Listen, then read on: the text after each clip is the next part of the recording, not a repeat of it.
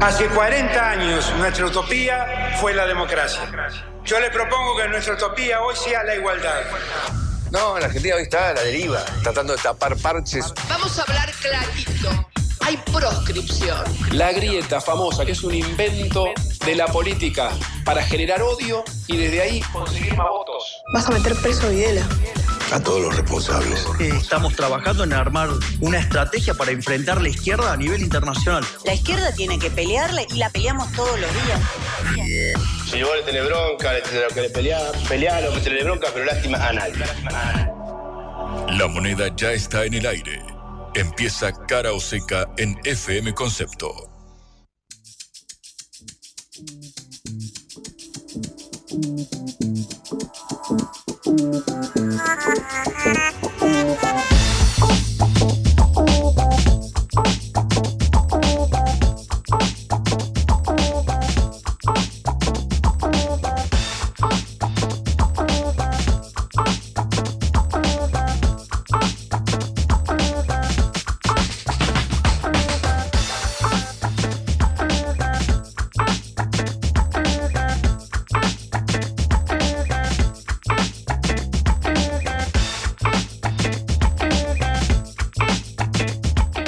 Buen día, buen día, damas y caballeros. Bienvenidos, bienvenidas a Cara Oseca, este programa producido por la Agencia Internacional de Noticias Sputnik. Estamos a vivo desde los estudios de Concepto, la 955, transmitiendo desde el centro, el corazón de la ciudad de Buenos Aires para toda Argentina, Latinoamérica y todo el mundo, por supuesto, porque si hay algo que tiene este programa es que mientras vos encarás ya el- la entrada al mediodía, nosotros te vamos informando sobre todos los temas que hacen a la agenda informativa nacional, pero también sobre todo internacional. Mi nombre es Juan Leman, como siempre estoy acompañado por Johnny Valderrey y Celeste Vázquez en la operación, por Augusto Macías en la producción, siempre bajo el liderazgo de Patricia eh, Lee en una eh, mañana que, eh, bueno, está asignada por una serie de temas que vamos a ir repasando uno por uno, por supuesto. En un ratito hablará el vocero presidencial Manuel eh, Adorni.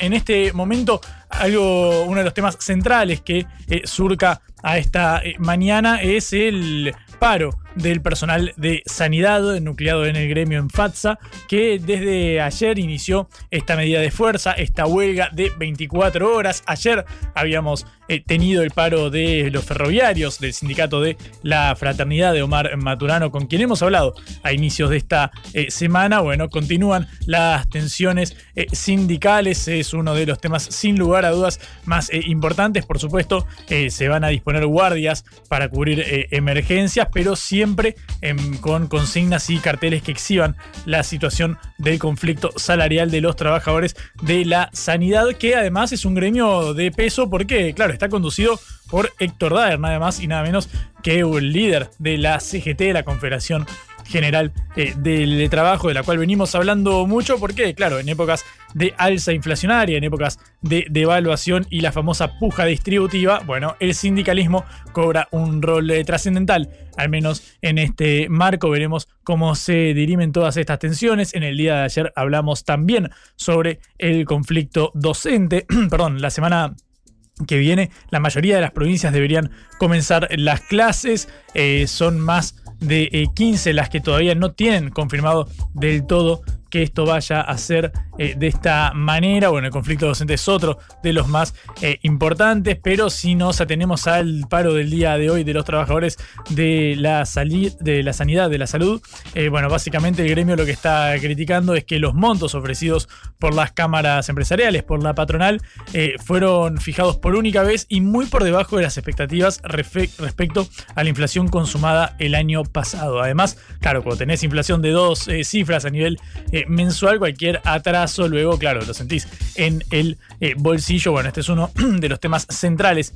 para el día eh, de hoy. El otro, ahora si me permitís, ya yendo más a la macro, más a las relaciones internacionales del país, en este caso tenemos que hablar del acreedor privilegiado de la Argentina, que es el Fondo Monetario Internacional, porque la subsecretaria gerente Gita Gopinath llegó ayer al país, tuvo un encuentro con eh, Luis Toto eh, Caputo. En el día de hoy lo tendrá con el presidente Javier Milei en Casa eh, Rosada. bueno, es el primer momento de esta nueva, nueva relación que está abriendo Javier eh, porque, claro, recordamos que se había llegado a este principio de acuerdo para encauzar el programa de vencimientos de deuda, los famosos 4.700 millones de dólares que, así como entraron, se fueron en pagos de intereses al mismo eh, fondo. Bueno, esto había sido el mes pasado. Ahora viene Guita Gopinath, la eh, su secretaria gerente del eh, fondo, a reunirse nada más y nada menos con eh, Javier Milei. Como te contaba, en el día de ayer mantuvo el encuentro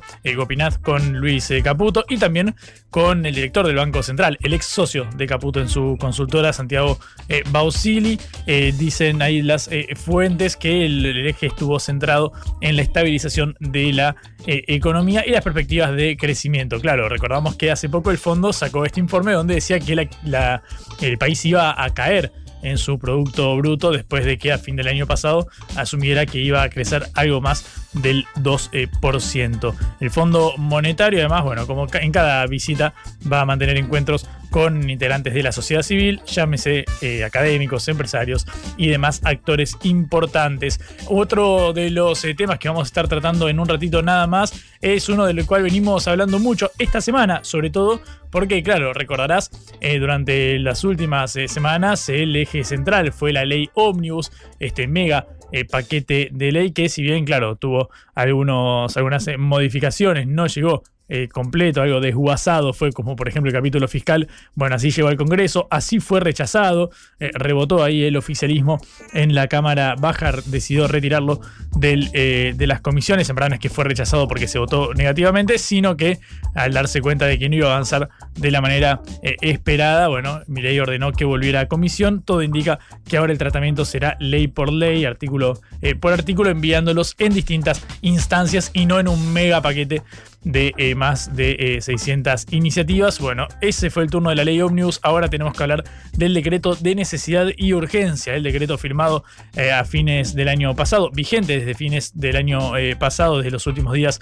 de diciembre. Claro, estamos avanzando en la constitución de la Comisión Bicameral de Trámite Legislativo. ¿Qué es la Comisión Bicameral de Trámite Legislativo? Bueno, básicamente el cuerpo que va a analizar el DNU de Javier Milei antes de que sea tratado en el recinto. Pero claro, esto tiene ciertas críticas desde el peronismo, desde Unión por la Patria, desde la oposición, porque el jefe de bloque del peronismo en el Senado, en la Cámara Alta, José eh, Mayas- Mayans, el formoseño, dijo que el tiempo con el que contaba la comisión para tratar el DNU ya venció y que por eso debe ser votado directamente en el recinto, directamente en el Senado, donde eh, la Libertad Avanza tiene apenas siete escaños, siete eh, bancas, tiene mayor peso por supuesto el peronismo, con el apoyo del PRO no llega a la mitad más uno para que haya luz verde, nuevamente veremos en este caso negociaciones probablemente, pero claro, no pasa nada si es rebotado en el Senado, siempre y cuando tenga luz verde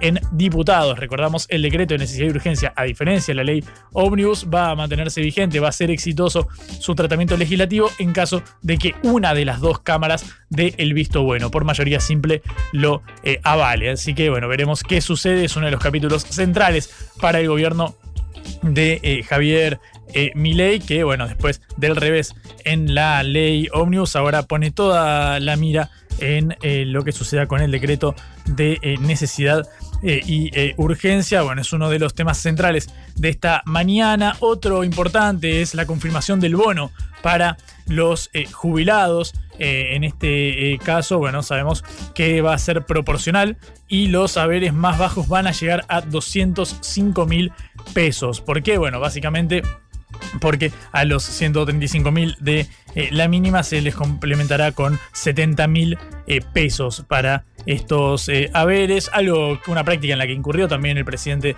Alberto Fernández, el ex eh, presidente, que bueno, fue su ley, la de la fórmula de movilidad, del cambio de la fórmula de movilidad, la que está ahora eh, vigente, así que bueno, el gobierno eh, acude a la misma estrategia con el bono de 70 mil pesos. Claro, los haberes más bajos, ¿sabes cuánto van a cobrar? 205 mil pesos. Si nos escuchás desde el exterior y te perdés un poco con las cifras, porque claro, con la inflación que tenemos aquí en Argentina a veces la nominalidad se complica. Bueno, básicamente esto es algo menos de 200 dólares para los adultos mayores que cobran la mínima, que son más del 70% del total, con lo cual te imaginarás que este eh, monto es eh, muy eh, importante, no porque sea muy significativo, sino todo lo contrario.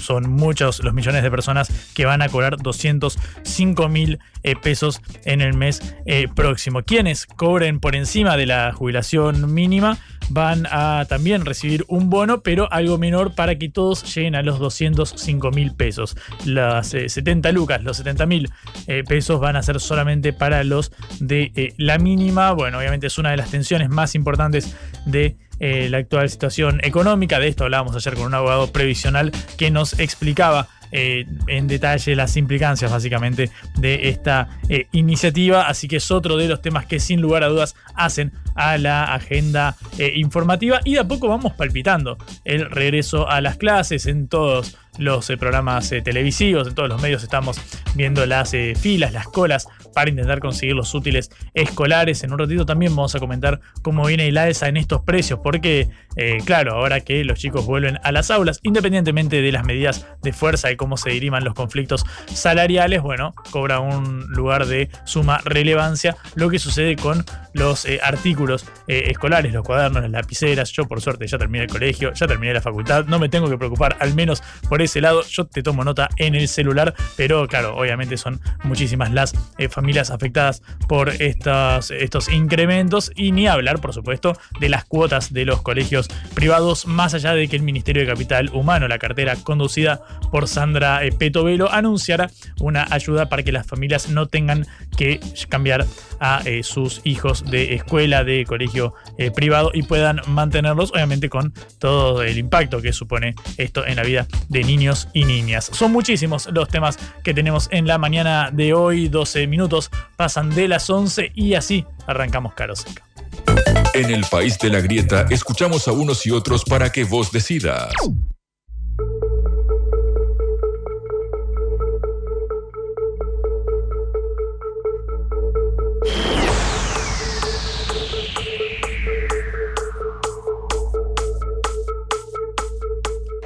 Bien, seguimos en Cara Oseca. Está hablando en este momento Manuel Adorni, el vocero presidencial, su conferencia de prensa eh, diaria. Una puntualidad eh, inglesa, una puntualidad suiza la que tiene acá el vocero, porque siempre a las 11 y monedas, 11 y 10, 11 y cuarto, lo enganchamos para escuchar qué dice quien eh, representa, pone en su voz los lineamientos de este gobierno y las ideas del presidente Javier Milei. Escuchemos lo que está diciendo Manuel Adorni desde la Casa Rosada.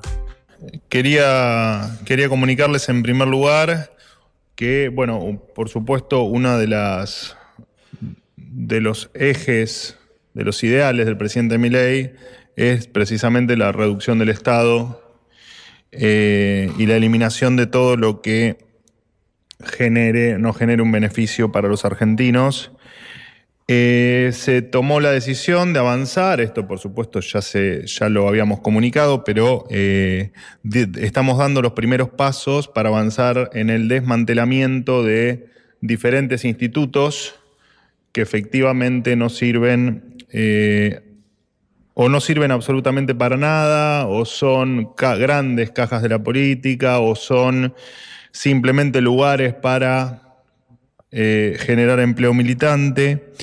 Así que estamos, eh, empezamos a avanzar con el primero de ellos. Eh, por supuesto, esto lleva un tiempo. Las cuestiones burocráticas hacen que los tiempos no siempre sean lo que, los que uno desea, ni los que la gente espera o, o los que la gente esperaba. Pero lo cierto es que no dejamos de avanzar en cada uno de los temas que prometimos. Así que el primero de ellos va a ser el INADI. Eh, estamos empezando con su cierre definitivo. El instituto hoy cuenta con, bueno, el detalle también lo saben, pero eh, me gustaría recordar simplemente que tiene alrededor de 400, 400 empleados. Eh, tiene decenas de oficinas a lo largo y a lo ancho del país. Y bueno, lo cierto es que muchas veces estos institutos además siempre tienen la particularidad que eh, en, muchas oportunidades están conducidos por eh, funcionarios de dudosa eh, idoneidad. y tampoco, por supuesto, estamos dispuestos, lo dijimos siempre, y repito, por desgracia los tiempos burocráticos, los procesos y determinadas cuestiones que son, por supuesto, parte del Estado y del funcionamiento del Estado, no son tan veloces como uno, uno quisiera.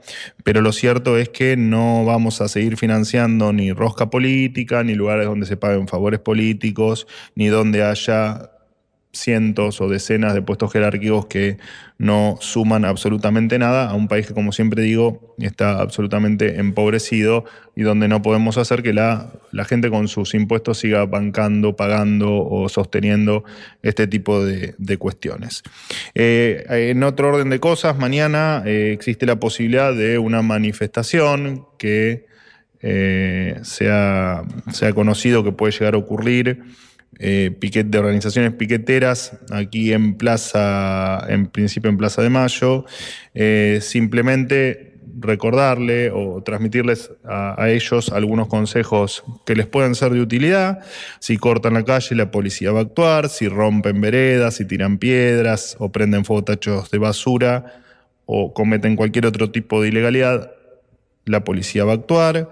Por supuesto, quien cobre un plan social y cometa alguna algunos de estos eh, hechos van a perder el plan y em, ni hablar que quienes tengan o quienes traigan niños a las marchas, eh, cada uno de los casos va a ser reportado independientemente de esto que les estoy comentando al Ministerio de Capital Humano para hacer su, seguimiento.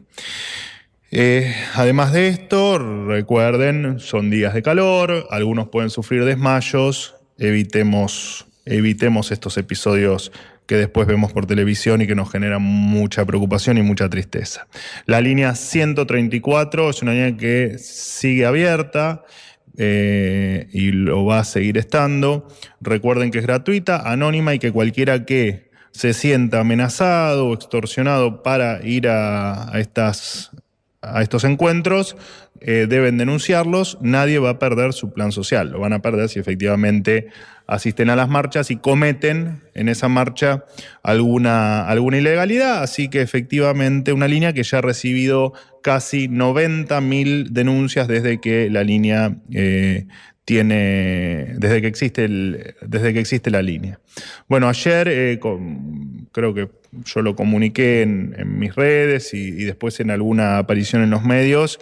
Eh, nuestra misión es eh, además de la reducción del Estado y de, por supuesto, hacer que el dinero del contribuyente vaya donde tiene que ir de manera transparente.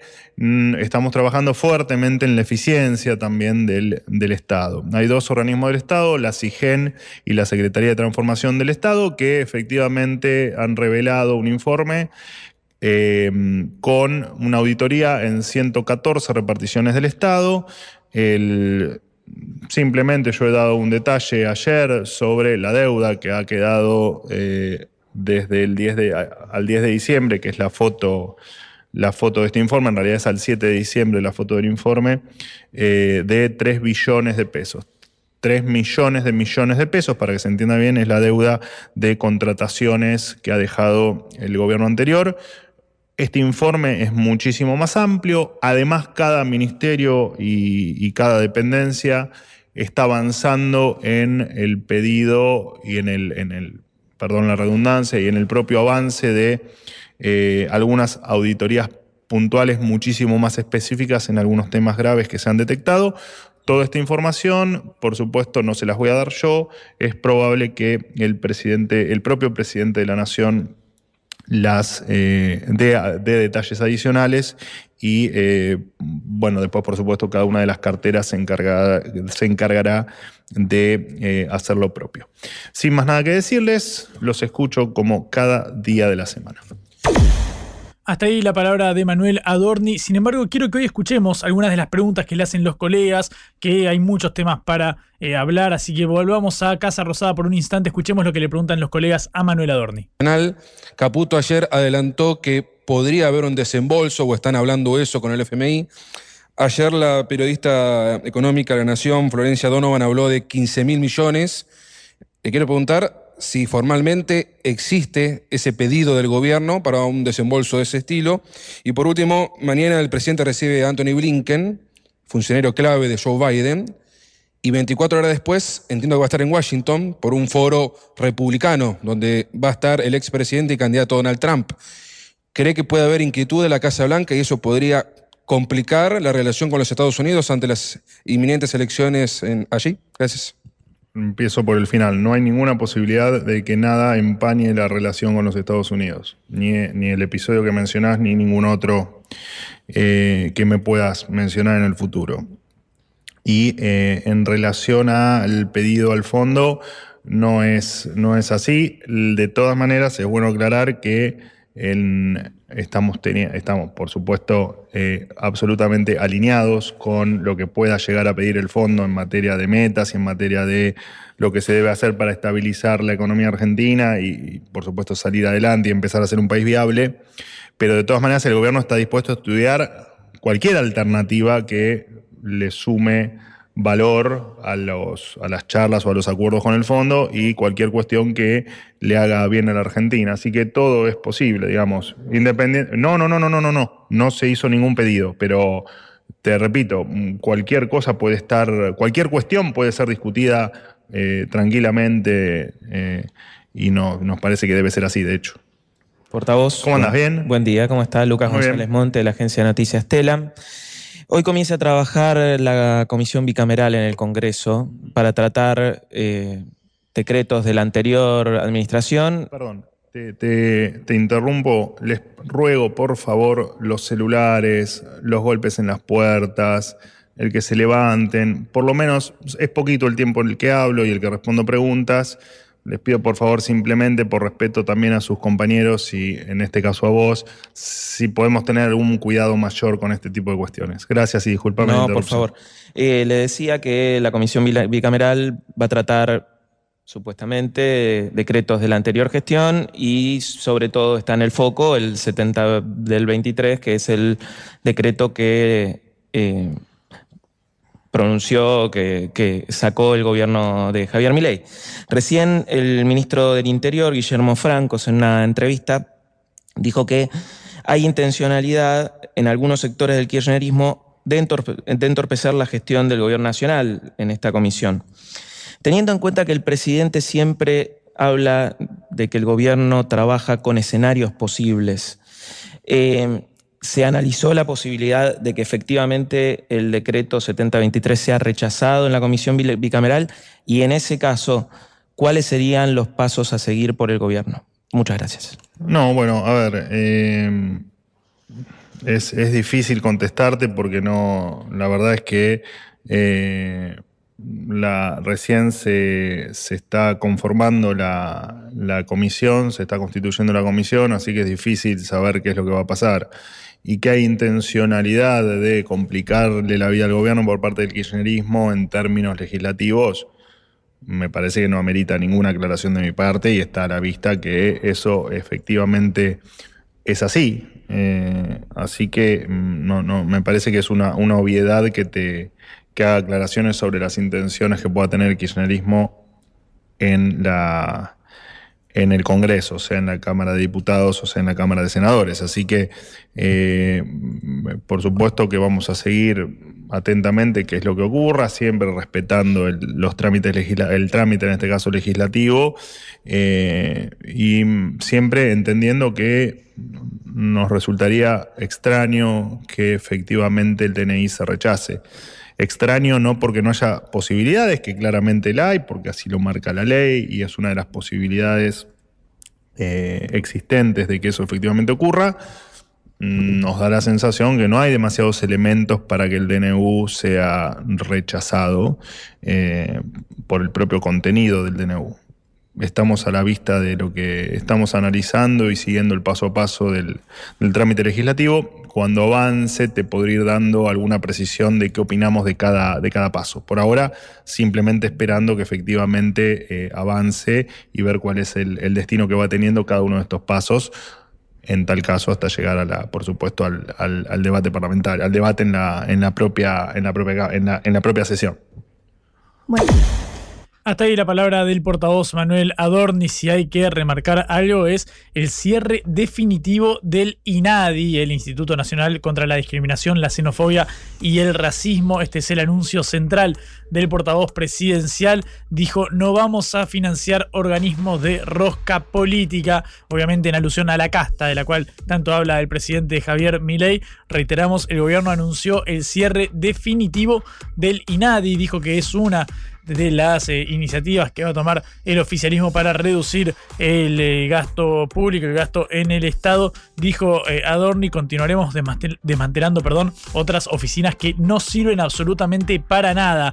En esos términos lo expresó el portavoz. Bueno, obviamente esto generará repercusión, lo iremos siguiendo eh, minuto a minuto a ver qué otras implicancias vienen eh, subsecuentemente a esto. Bueno, y también se refirió Manuel Adorni a la movilización que habrá en el día de mañana, seguramente estaremos eh, cubriéndola desde la mañana, son más de 500 cortes de ruta y accesos a la ciudad autónoma de Buenos Aires, van a confluir agrupaciones de izquierda y agrupaciones peronistas también. Eduardo Beliboni, el líder del Polo Obrero, dice que el eje central es el cierre de comedores populares, la, eh, el cese de giro de alimentos para estos eh, comedores y la situación de hambre en los barrios. Así lo puso eh, Eduardo Beliboni. Manuel Adorni pidió que no hubiera ningún tipo de incidente, amenazó con la idea de quitarle el plan social a quien genere disturbios. Bueno, son algunos de los lineamientos generales de la conferencia de prensa del portavoz presidencial. Quédate, que pasan 27 minutos de las 11 y seguimos en Caro Seca. Blanco o negro, ¿sí o no?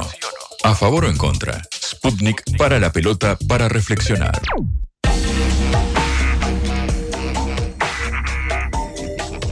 Contábamos al inicio del programa, uno de los temas centrales de estos días, de estas semanas, es el regreso a clases. Por un lado tenemos el capítulo de los separos eh, docentes, de las negociaciones paritarias entre los eh, gremios nacionales, pero también al interior de cada una de las provincias. Eso por un lado, pero el otro, que es lo que más atañe al eh, bolsillo de cada una de las familias, es lo que sucede con los artículos escolares, con los cuadernos, los lápices, lapiceras, compás transportador y todos esos artículos que hay que comprar o hay que tener más o menos a mano para volver a la escuela. Sobre este tema queremos hablar con Daniel Iglesias, que es presidente de la Cámara de la Industria de Artículos de Librería y tiene la gentileza de atendernos. Daniel, ¿cómo estás? Buen día. Juan Leman te saluda en Caroseca. Qué gusto, Juan, un placer saludarte. ¿Cómo estás? Igualmente. Em, te quiero en primer lugar eh, preguntar, eh, Daniel, por el alza en los precios de los artículos de, librería. ¿Cómo viene la situación en ese marco? ¿Cómo vienen las ventas? Me gustaría que me contaras el panorama. Te hago una, una mini monólogo.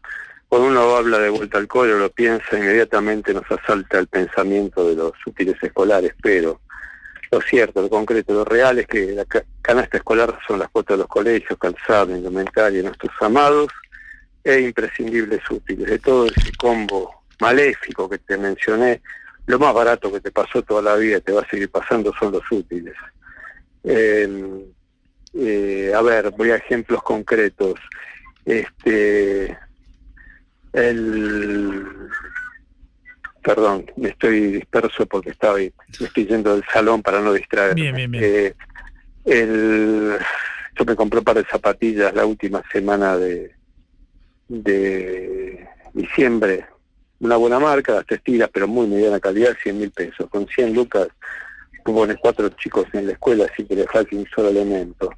Mm. Este, cuatro chicos en la escuela de escolaridad básica, primero segundo grado, escuela pública pero voy con ejemplos más finos todavía.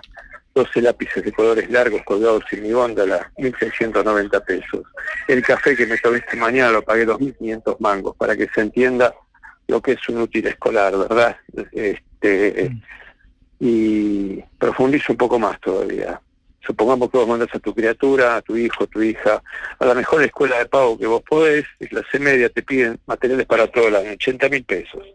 ¿Sí? Buena cifra, linda. Mm. Bueno, vos lo porrateas, son 8 lucas por mes. La cola más, más conocida, más famosa, sale eh, 3.000 mangos la botella de 2 litros y cuarto fría. ¿De qué estamos hablando? No pongamos más el carro delante de los caballos, pensemos que la educación es una inversión, no es un gasto. Mm. si no invertimos, si no invertimos en, en la educación de nuestros hijos, difícilmente vamos a tener mejores generaciones de comerciantes, de policías, de, de dirigentes. ¿sí? Eh, ya tenemos chicos de tercer grado eh, que no saben leer y escribir. ¿sí? Entonces, para un país para que tenga futuro necesita educación y justicia. Son dos premisas fundamentales que los mm. argentinos hemos abandonado desde hace ya varias décadas, ¿verdad? Mm.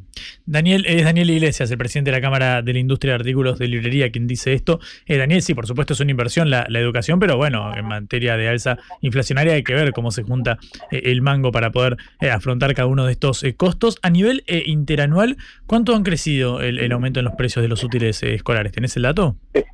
Sí, claro, estoy totalmente de acuerdo en la dificultad porque los papás, los padres, las familias se encaran, enfrentan la al cole con la tarjeta cargada cuando llegó la Navidad, Año Nuevo, las vacaciones, los que se pudieron ir, van a la tienda a ver al tendero, van a la escuela, pagan la cuota, van a ver al zapatero. Cuando llegaron a la papelería, la tarjeta no es más de plástico, es de goma, ¿verdad? Y claro, los útiles han aumentado hipotéticamente un 250-260% interanual, pero yo les quiero remarcar que no es lo mismo 250% de aumento de un lápiz negro que de 100 pesos se fue a 300, que 250% de aumento de un par de zapatillas que de 50 mil se fue a 125 mil. El cálculo en la calculadora es el mismo, el impacto en los bolsillos es completamente diferente, porque te puedo seguir con los ejemplos a más no poder. Pero, pero cerca entonces del 250% de alza aproximadamente. Aproximadamente, sí. Mm, ok. tenemos mucho rubro nosotros, tenemos mucho importado, eh, el papel ha sufrido los vaivenes de, justamente la importación y el papel que tanto se menciona a veces. El papel es un producto que, que maneja se maneja con precio internacional, mm. la pasta celulósica tiene precio internacional y la pasta escasea en el mundo desde hace años. Hay más demanda que oferta, aunque ustedes no lo crean, de papel. Entonces, vos tenés que, que cuando tenés más demanda que oferta, lo, lo, que se ajusta por precio, ¿verdad? Así que realmente, bueno, está la complejidad de este año, va de este año, mm. si fuera este año solo, ya venimos con muchos años de, dificultades, donde la, la, pobreza crece sin solución de continuidad y, Esperemos que este sea el último ajuste que nos someten a los argentinos. ¿no? Mm.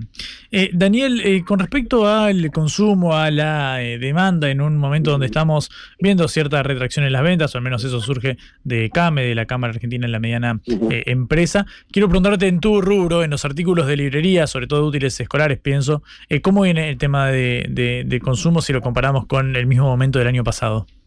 Y viene lento indiscutiblemente que viene lento, la gente se cuida, la gente recicla, recupera lo que quedó del año pasado.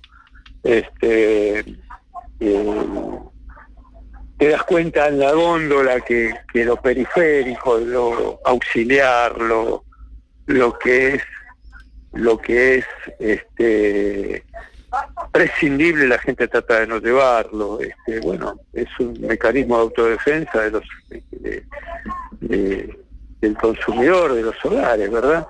Tratás de, de ayornar tu presupuesto a la realidad que vivís todos los días, ¿no es cierto?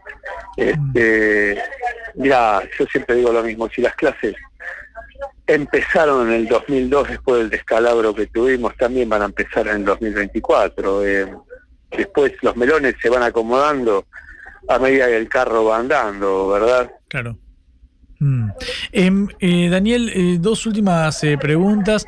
la primera es, bueno, ¿cuándo deberían ustedes esperar el pico de, demanda de útiles? Estamos viendo largas filas. ¿En qué momento debería ser bueno, la máxima muestra para terminar de, comparar, de comparar año con, con año y ver bueno, qué segura para el resto de, del ciclo lectivo? fin de la semana que viene ya, yo ya voy a saber dónde estoy parado. a ver la, la demanda siempre es de menor a mayor. Vos los regalos de Nochebuena los comprás eh, en noviembre, los comprás el 21, 22, 23 de diciembre. Acá sucede lo mismo, el trabajo arranca después de carnaval. Y puntualmente la última semana, y más puntualmente los últimos tres o cuatro días. Ahora, yo creo que este año va a haber una un efecto diferente que Yo creo que hay mucha gente esperando que le cierre la tarjeta de crédito, poder cobrar, ¿sí? Porque los bolsillos están muy flacos. Lo que a ustedes les pasa, les pasa a mí, nos pasa a todos. Este, el que viene a comprar los útiles también tiene la tarjeta cargada, el sueldo por cobrar. Eh, creo que la temporada escolar en lo que nosotros respecta va a ser más larga que otros años. O sea, se va a demorar la, la adquisición de algunos productos porque no tenés más remedio, no tenés con qué pagarlo. Este, esto es una verdad de perogrullo, pero es así, ¿no es cierto? Mm. Em, Daniel, ahora sí, la, la, la, última, obviamente me pongo ahora del lado del el punto de vista de los, de los comerciantes. ¿Cómo viene la, la, evolución, cómo están sobreviviendo los, los negocios, las librerías en este marco? ¿Han sido impactados por la recesión? ¿Viste alguna caída en los locales? ¿Cómo viene ese capítulo? Mira, la gran ventaja que tenemos nosotros es que yo, por ejemplo, tengo 15.000 productos en el portfolio de vuelta al cole, algo voy a vender. Mm. No vas a conocer ningún librero papelero multimillonario, no existe. Eh, pero tengo la ventaja de tener un sortido tan amplio, tanto material, tanta tanta cosa distinta, cada un producto te voy a vender. ¿sí? Este, tenemos temporada técnica, temporada artística, tenemos una diversificación de materiales muy grandes nuestra debilidad de tener tantos productos es nuestra gran fortaleza al final. Siempre yo, voy a abrir caja. Después ves que se puede vender y que no. A ver, es natural que la caja de lápices importado de 100 lápices es muy natural que hoy está muy contraída a la venta, difícil de vender. Este, que la gente se vaya a unidades más pequeñas, segundas marcas, bueno, pero la, la gran bendición es que alguna vas a vender, ¿no es cierto? Y después, tener paciencia, gente, la yo ya viví tantas crisis económicas, tantas, desde el Rodrigazo para acá que lo vi con mi viejo, la partida de la tablita de Martínez Dios, la viví todas. Si ¿Querés que te la describa? ¿Hay tiempo? Mm. la tablita de Martínez Dios, el que apuesta al dólar pierde de Lorenzo Sigot, mm. el plan austral, el desagio, el plan primavera, José Lima Chinea diciendo los cuatro vientos el viernes a la tarde tengo dinero o dólares para reventar la plaza el lunes el cretino no abrió los bancos, el, la hiper de Alfonsín, la hiper de Menem, la hiper de Menem en dólares, el plan Bonex, el plan de convertibilidad, el tequila, la salida desordenada de la convertibilidad, la burbuja inmobiliaria del año 2007 y 2008 en el hemisferio norte que nos pegó a nosotros, las devaluaciones de x de 2014 que nos devaluaba, el, las devaluaciones de Macri con el mejor equipo de los últimos 50 años, de 2018-2019, el impresentable gobierno del científico que le iba a pagar la delica a los jubilados, las plata, a los jubilados con la ley de los bancos, le pagó las delica a los bancos con la plata de los jubilados y que volvía al asado, limpian las parrillas, nunca comimos tanta polenta. Después de todo eso y sobrevivir a toda esa eh, parafernalia de políticos inútiles, qué sé yo, no le tengo mm. miedo a nada ya, ¿no? Daniel, muchas gracias por este ratito, te, te agradezco, te mando un saludo y probablemente volvamos a, consultarte cuando tengamos más, eh, ya entrados en el ciclo lectivo, si te parece bien. Sí, chicos, cuando quieran, fue un placer, gracias por la nota que me dejaron hablar tan libremente. Muchas gracias a vos. Era Daniel Iglesias, presidente de la Cámara de la Industria de Artículos de Librería, hablando sobre la vuelta a clases y el valor, la evolución del precio de los útiles escolares. Lo escuchaste acá en Caroseca. Cara o seca de Sputnik en concepto FM 95.5.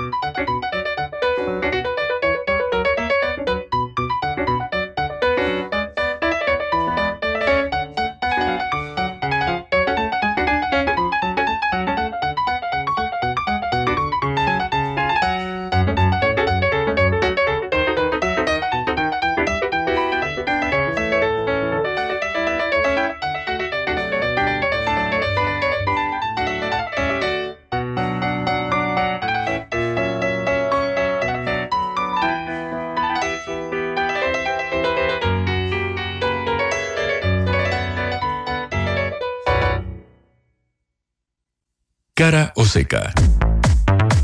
Te contamos lo que otros callan.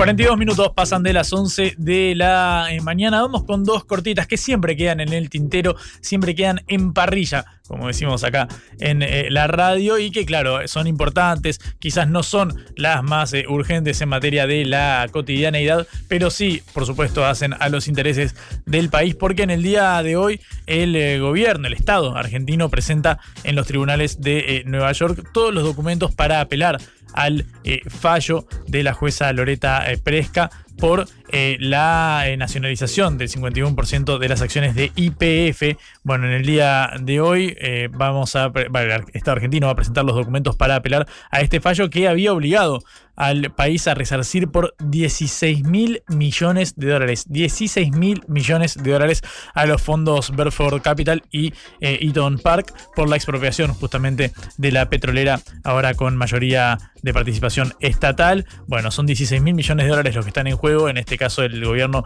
presenta los documentos para apelar a este fallo que fue en eh, septiembre. El mes siguiente, en octubre, Argentina había informado que iba a apelar al caso. Bueno, en el día de hoy se presenta este eh, escrito con los eh, argumentos. Por supuesto, esto es un largo derrotero porque recién en marzo, el mes que viene, va a venir la respuesta de los representantes de estos fondos de Berford y Eton que compraron los derechos de litigio de los accionistas. Esa es una de las cortitas. La otra otra es más del ámbito estrictamente local, lo que sucede en la Patagonia. Recordamos que hubo serios incendios que azotaron al sur eh, del país. Casi 7.000 hectáreas fueron eh, incendiadas, 6.924, informó el gobierno de la provincia de eh, Chubut. Bueno, el Parque Nacional Los Alerces es el que había estado en el epicentro, el que había concentrado todas las miradas, porque, bueno, después de semanas de combates informaron las autoridades que se logró el control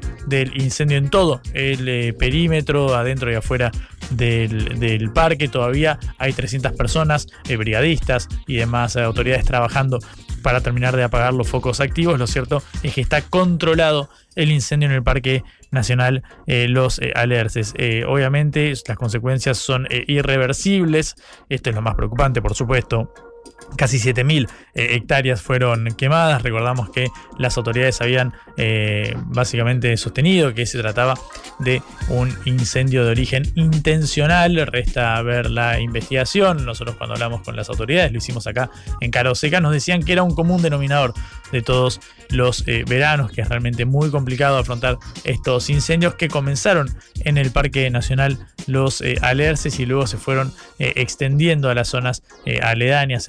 Una tragedia ambiental porque son 7.000 las hectáreas eh, consumidas por eh, el fuego creciente. Ahora recién está bajo control. Bueno, es al menos un alivio, un respiro, pero claro, después de muchas semanas de intenso trabajo de bomberos, brigadistas, camiones, aviones hidrantes, helicópteros hidrantes y demás accesorios para intentar contener este terrible incendio que azotó a la provincia de Chubut. Son dos situaciones muy diferentes, pero que cabe eh, eh, resaltar, remarcar. En este caso viajamos primero a lo que sucede en los tribunales de Nueva York con la expropiación de IPF y el juicio, y también en este caso a lo que sucede en el sur del país con este terrible incendio que azotó el Parque Nacional Los Alerces acá en nuestra bendita Patagonia. En la vida hay que elegir. Cara o seca.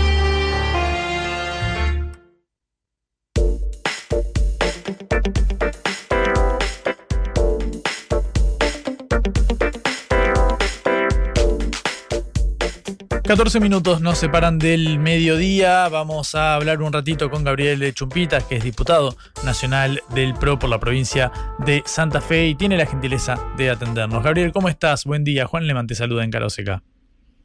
Muy, muy buenos días, Juan. Gracias por la comunicación. Muchas gracias por, atendernos. Eh, Gabriel, quiero empezar por el eh, tratamiento del decreto de necesidad y urgencia dictado por el presidente Javier Milei. Ahora se está terminando de conformar eh, la comisión bicameral. Restan solamente los pasos más bien formales con las autoridades designadas. Y luego, bueno, lo que quedaría del tratamiento en el recinto. Quiero preguntarte tu perspectiva respecto al DNU y el futuro que tendrá en el Parlamento. Bueno, en principio la temática eh, que incluía el, el decreto de necesidad de urgencia me parece importante su gran mayoría. Ahora veo muy difícil avanzar con distintos temas, del mismo modo que no se pudo avanzar con la ley bases, eh, principalmente por una cuestión de volumen político, de musculatura que no consiguió el oficialismo, el gobierno no, no logra que juntar esas mayorías dentro del, Parlamento. Si bien logró eh, la aprobación en, general de la ley, luego cuando se va eh, analizando tema por tema se complicó. Y bueno, eh, respecto al DNU, que, que, no se puede particionar y que obviamente se tiene que votar eh, por una única unidad, me parece que el consenso político es lo que va a dar solvencia a la hora de los reclamos judiciales, básicamente, cuando los distintos sectores eh, generen o presenten los, los amparos. Mm. ¿Qué perspectiva ves para el futuro del, del eh, DNU después de, por supuesto, todo lo que fueron las instancias eh, judiciales, con los frenos que presentó, por ejemplo, la Justicia Nacional del Trabajo, entre otras instituciones? ¿Cómo crees que va a lidiar todo esto con lo que suceda luego en el Congreso? Bueno, yo creo que el destino del DNU va de la mano con el destino el gobierno nacional. El gobierno debe buscar un, sistema de coalición que le permita sostener las decisiones de cambio que, considere o que están dentro de su plan de gobierno.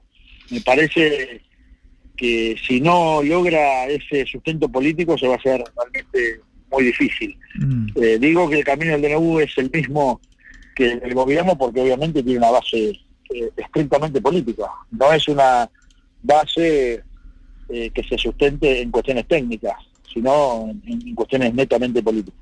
Mm. ¿Qué opinas sobre todas las, bueno, obviamente las marcaciones que tuvo, las críticas que despertó el decreto de necesidad y urgencia en materia, pienso, por ejemplo, una de las más emblemáticas acaso haya sido la de posibilitar a los clubes de que vuelvan las sociedades anónimas eh, deportivas, o de hecho el hecho de que se tratara de una reforma laboral eh, por decreto. Hay algunos legisladores que dicen, bueno, hay tareas que competen al Congreso que no pueden hacerse desde el gobierno alegando eh, necesidad y urgencia sobre temas que más bien no parecieran ser de tal urgencia. ¿Cuál es tu visión al respecto? Bueno, desde ya que hay muchos temas respecto a, la pregunta puntual sobre los clubes, me parece que es una opción. Nadie obliga a los clubes a hacer una sociedad anónima. Es una opción que le permite a determinadas asociaciones convertirse en sociedad anónima, como sucede en Europa. Eh, eso no es una obligación. Lo cual me parece que eso, en cuanto a términos de libertad, no, no, no me parece que esté mal. Eh, muchos clubes continuarán siendo asociaciones y me parece que es correcto. Ahora, si hay otros que consideran que tienen que ser sociedad anónima, no, hay que prohibirlo. Me parece que en eso radica la libertad mientras no afecte la cuestión individual. Y respecto a lo que planteas de la reforma laboral, creo que debe ser planteado por, por ley, no, no debe ser planteado por, por un DNU. Una reforma laboral tiene que beneficiar al sistema en su conjunto, o sea, principalmente a los empleados que hoy están registrados, a tratar de generar una situación que permita pasar a, muchísimos argentinos de dejar el plan social y, conseguir un, empleo genuino y obviamente a mejorar la situación de la competitividad, que eso permitirá también mayor recaudación en Argentina. Mm. La famosa balanza que se plantea en, el, en la búsqueda del déficit cero no tiene que ver solo con el la reducción del gasto público. Tiene que ver justamente con mayor recaudación y la mayor recaudación no viene de la mano de la suba de impuestos, sino que viene de la mano de mayor productividad, mayor competitividad y obviamente mayor cantidad de generación de empleo. Eso va a generar mayor ingreso para la República Argentina y para el fisco. Estamos hablando con Gabriel Chumpitas, diputado nacional del PRO por la provincia de eh, Santa Fe. Eh, Gabriel, entiendo entonces ustedes desde el PRO van a respaldar el DNU en la Cámara Baja y en la Cámara Alta, ¿no? Bueno, eso se está discutiendo, se está debatiendo dentro del bloque, ya no hay una definición tomada. Sí entendemos que hay que tener una, una oposición responsable, apoyar el imperativo de cambio que planteó el argentino a la hora de votar al, al presidente o votar este gobierno, pero siempre con los recaudos necesarios para que eh, se cumplan los valores, principios y básicamente la plataforma de nuestro pensamiento. Nosotros no somos de la Libertad Avanza, sino que somos del PRO, y en ese sentido vamos a seguir defendiendo nuestras ideas. Al mismo tiempo, respecto a la conducción política, me parece que la Cámara necesita mayor eh, experiencia, necesita imprimir mayor cantidad de, consenso y en ese sentido Cristian Ritondo, el que en el último tramo estuvo llevando adelante las, las, negociaciones. Me parece que eh, la presidencia de la Cámara es un lugar fundamental y Cristian es una persona que está encaminado a, ese lugar. Por lo menos es lo que pensamos muchos de los diputados mm. que participamos en el Congreso. Mm, debería ser él entonces el titular de la, de la Cámara Baja. Bueno, claramente, es un lugar muy difícil, es una, una silla eléctrica la presidencia de la Cámara de, de Diputados, y hay que tener mucha experiencia, hay que tener mucha cintura a la hora de llevar adelante los temas y a la hora de llevar adelante la discusión de las leyes. Entonces, en ese sentido, nosotros creemos que, es la persona indicada. Mm. Eh, Gabriel, em, quiero seguir obviamente en esta, en esta línea porque obviamente el nombre de Ritondo es apenas uno de los del PRO, de los cuales estuvo hablando mucho sobre un potencial desembarco en el gobierno a partir de diálogos de Mauricio Macri con el presidente Javier Milei, también de Patricia Burrich, más allá de las internas que haya eh, dentro eh, del PRO, ¿cómo verías vos una fusión entre el PRO y la Libertad Avanza para básicamente avanzar hacia una formalización de un cogobierno que, bueno, si en los papeles no es tal, uno ve que hay un claro apoyo del PRO al oficialismo? Bueno, yo creo que el apoyo tiene que ver con las ideas que plantea la inmensa mayoría de los argentinos y no al gobierno en sí. Yo no creo que una coalición solo de la Libertad Avanza con el PRO sea conducente. A mí me parece que hay que hacer una coalición mucho más amplia, donde esté la Unión Cívica Radical, donde esté el sector que encabeza Pichetto. Fíjense que Pichetto llegó con cuatro diputados y hoy tiene un bloque de 23. Evidentemente hay una cintura, una muñeca, una experiencia que lleva a, generar acuerdos parlamentarios que no, logra llevar adelante la, libertad avanza. Entonces, me parece que lo que le va a dar sustento en, en los peores momentos de la tormenta al gobierno va a ser justamente una coalición política. Y la coalición no debe ser solo ejecutiva, principalmente debe ser parlamentaria para sostener todas las decisiones que tome el gobierno y que llegan al Congreso de la Nación. Mm. Em, Gabriel, dos últimas eh, preguntas. Eh, la primera es ah, sobre la interna del PRO entre bueno, Patricia Burrich y Mauricio Macri sobre quién va a ser el próximo eh, presidente. Obviamente, si no es Burrich, alguien cercano a ella me refiero. ¿Cuál es tu lectura? ¿Debería ser Macri el próximo presidente? Bueno, la interna del PRO fue una interna que se fue generando en un año electivo. Yo creo que eso debe ser superado. El partido tiene más de 20 años, ha crecido y obviamente que Mauricio Macri es el ordenador natural de esa situación, pero el PRO es mucho más amplio que Patricia y Horacio. En el interior de la República Argentina, en muchas provincias hay dirigentes eh, con mucha experiencia y también muy dedicados a la actividad no solo de gestión, sino también política, con lo cual me parece que limitar a, solo dos sectores en el PRO es no, no ver el interior la República Argentina. Ahora, está claro que Mauricio va a ser quien quien logre unificar las miradas y volver a encarrilar a nuestro partido. Mm. La otra es sobre un eh, caso de bueno creciente relevancia, sobre el caso de Damián eh, Arabia, el diputado del PRO que se fue al carnaval de Venecia, muy exclusivo, de más de 600 euros la, entrada en medio del ajuste, subió historias a, Instagram diciendo voy a tomar todo el vino del VIP y demás, y bueno, ha generado mucho revuelo, algunos lo comparaban con el caso de Martín Insaurral, el ex jefe de gabinete de Axel Kisilov en la provincia de Buenos Aires, con esta historia de yate en Marbella, con carteras de lujo, relojes de lujo y demás, e hicieron un paralelismo. ¿Cuál es tu lectura sobre este viaje de Damián Arabia? Bueno, eh, en primer lugar, eh, no, no somos quien para calificar a las personas por, por sus decisiones privadas y personales. La verdad que no, no, no me preocupa eso. Sí me preocupa cuando un político no se dedica, no trabaja, no, hace proyectos, no, no aporta absolutamente nada al sistema político de la República Argentina. En el caso de Arabia, me parece que es un buen un buen dirigente que le aporta a nuestro partido y que le aporta al sistema político, con lo cual yo no me metería en las cuestiones eh, netamente personales. Yo a, la- a las personas, con las personas discuto ideas, proyectos y en todo caso eh, ideologías, pero no, no cuestiones personales, así que no, no, no me hago demasiado problema por lo que se diga de Damián. No, no por lo que se diga, pero el hecho de, viajar a un a hacer un viaje de lujo a uno de los carnavales más exclusivos del mundo en medio de esta, de esta situación no, no merita un comentario adicional entonces. No, no, yo creo que no, no, no, desconozco la, situación económica y cuánto gastó, la verdad que no, no me meto en eso. Trato de focalizarme en la discusión de, de los de los grandes problemas que tiene Argentina. Mm. Gabriel, muchísimas gracias por este ratito, ha sido muy amable. Seguramente volveremos a, a molestarte dentro, dentro de unos días. Te mando un abrazo. Bueno, muchas gracias y un fuerte abrazo. Era Gabriel Chumpitas, diputado nacional del PRO por la provincia de Santa Fe, hablando sobre el decreto de necesidad eh, y urgencia que ahora te entrará en el tratamiento parlamentario, luego también de las internas al interior del PRO y de esa potencial fusión que parece que fue echada por, por tierra, al menos postergada por el momento, con el oficialismo, con la libertad avanza. Todo esto lo escuchaste en Caro Seca. Cara o seca.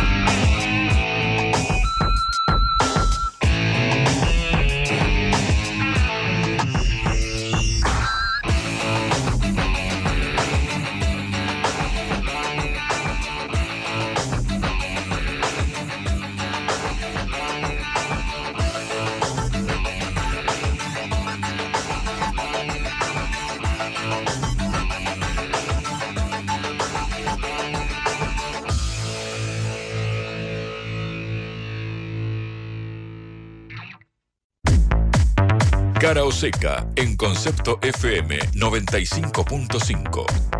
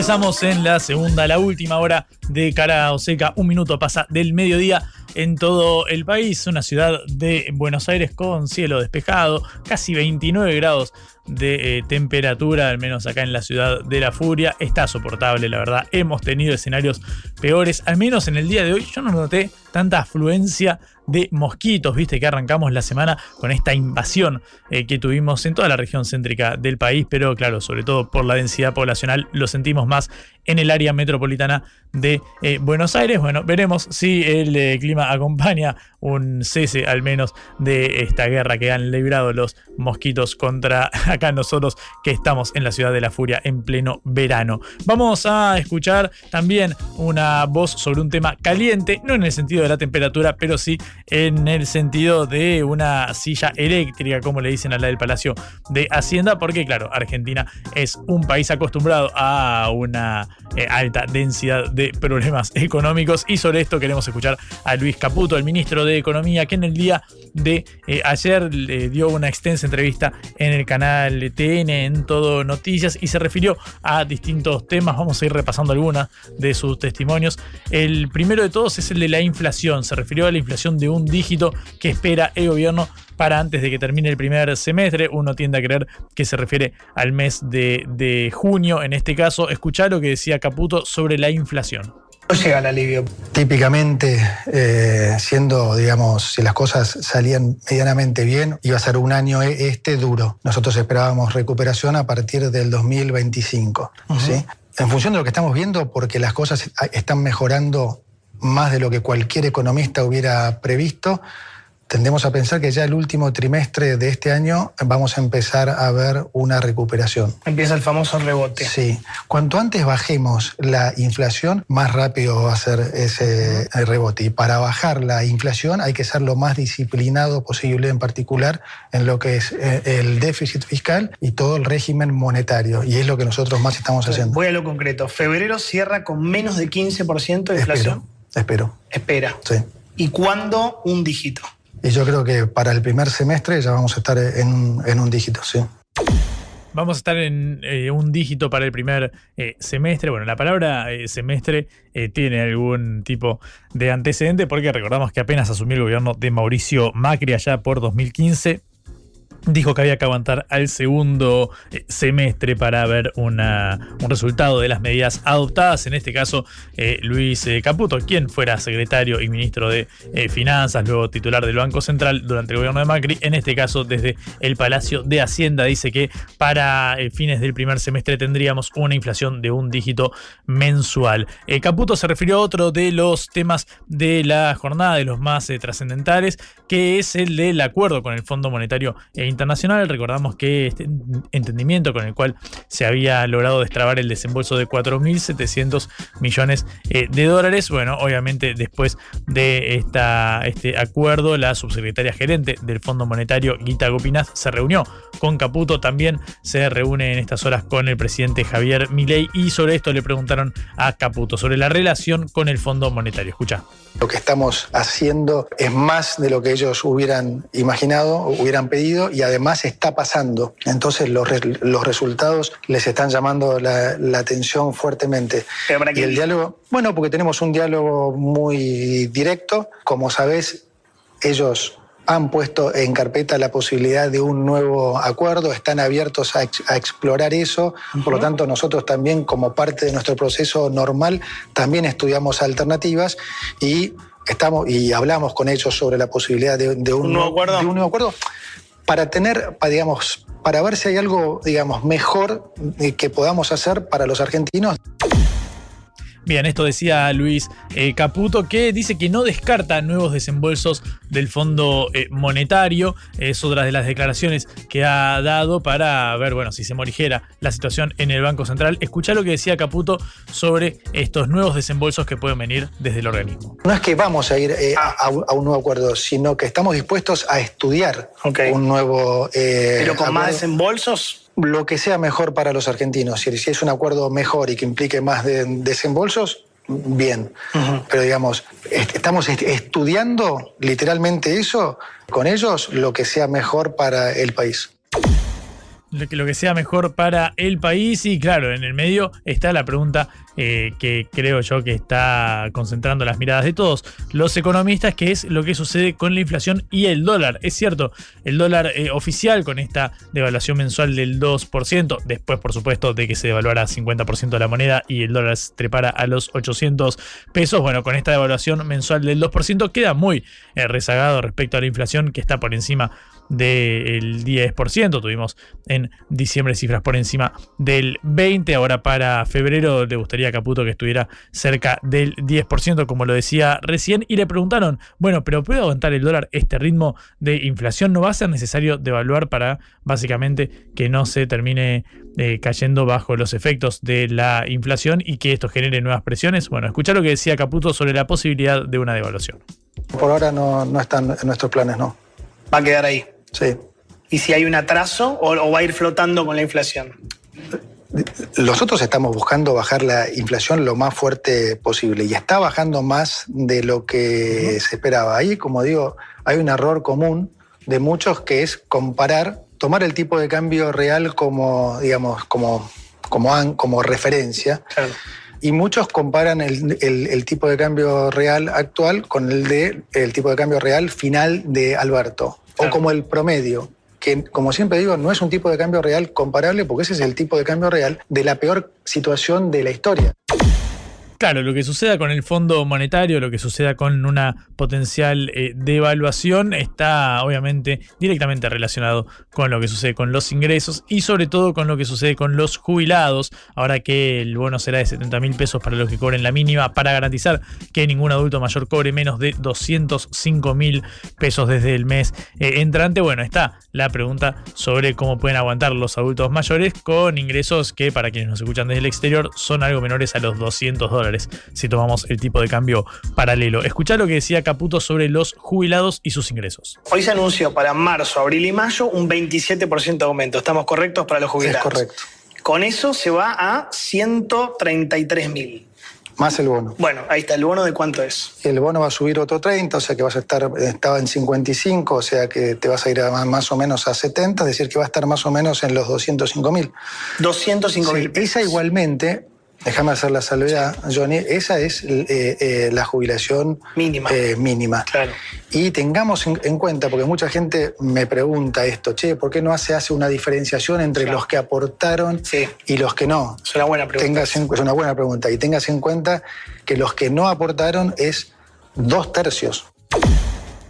Bien, esto con el problema de la caja previsional, la cuenta previsional entre la gente que aporta para, básicamente con este sistema solidario, sostener los ingresos de los adultos mayores en este contexto. La última pregunta fue referida a un rumor de creciente relevancia que indicaba que Caputo tenía una fuerte interna, discusión interna con su colega del gabinete, con Sandra Petovelo, a cargo del mega ministerio de Capital eh, Humano, porque, claro, después del cese de asistencia a los comedores populares, Petovelo empezó a criticar que todas las concentraciones sociales fueran reclamando por eh, su eh, puesto. En algún momento se llegó a deslizar la posibilidad de que Sandra Petovelo tendría el interés de renunciar. Por supuesto, son versiones que luego desmintió el portavoz presidencial Manuel Adorni, pero ayer en TN le preguntaron a Caputo por su discusión con Sandra Petovelo, con la ministra de Capital Humano, y esto respondía.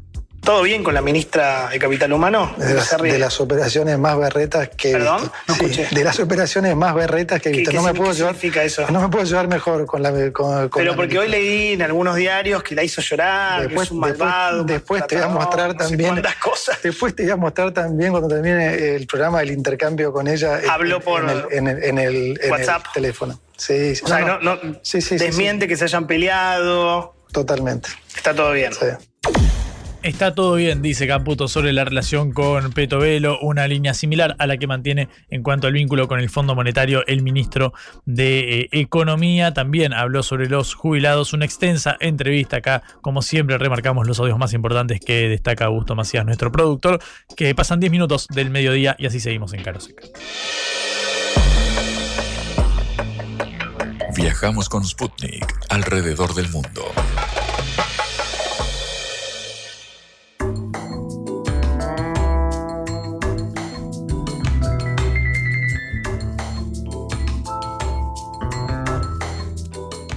Como siempre, en esta segunda hora de cara o seca nos abocamos de lleno al contexto internacional, cruzamos las eh, fronteras y en este caso es momento de viajar a eh, España porque agricultores de ese país están protagonizando una masiva protesta en la capital, en eh, Madrid, que claro, lo que están exigiendo es la eliminación de las trabas al sector eh, agrícola. Un reclamo que acá nosotros en nuestro país también conocemos, pero nos interesa por supuesto el detalle de lo que está sucediendo allí. Por eso tenemos eh, el agrado de poder saludar a Sergio Pascual, periodista, analista político desde allá, que tiene la gentileza de atendernos. Sergio, ¿cómo estás?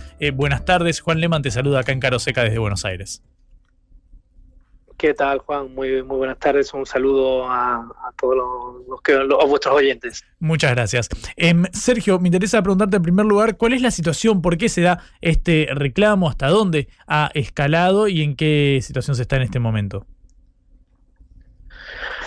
Bueno, en realidad hay un, hay un proceso que se está dando en, en, toda Europa, no son manifestaciones que se estén dando solamente en España y hace, hace tiempo, digamos, que el campo europeo viene levantando la, mano en demanda de que se atiendan algunos de sus reclamos. ¿no? Eh, lo cierto y verdad es que eh, a día de hoy, en España en particular, en el resto de Europa también, pero en España en particular, que es uno de los principales productores agrícolas de la Unión Europea, los agricultores están recibiendo de los principales compradores, de las grandes industrias de la distribución alimentaria, están recibiendo eh, precios eh, muy bajos respecto a lo que luego finalmente es el precio que, reciben los, los alimentos cuando llegan a la mesa de los consumidores, ¿no? Incrementos del 800% en los limones, en las lentejas, en cualquier eh, alimento, ¿no? y ante esa situación, junto con lo que algunos agricultores etiquetan como, como competencia desleal, eh, por parte de, digamos, de una aplicación diferencial entre lo que le exigen a ellos en materia de eh, cumplimiento de normas eh, de, materia ecologista, fitosanitaria, etcétera, respecto a lo que se exige en otros países. Esos dos elementos, digamos, estarían siendo el motor de, las demandas de los agricultores, que han estallado con mucha fuerza porque tienen una gran capacidad de bloqueo de, las principales arterias del país, fundamentalmente. Cuando hablamos de los agricultores, están nucleados en grandes organizaciones, son autoconvocados. Me interesaría preguntarte por ese capítulo.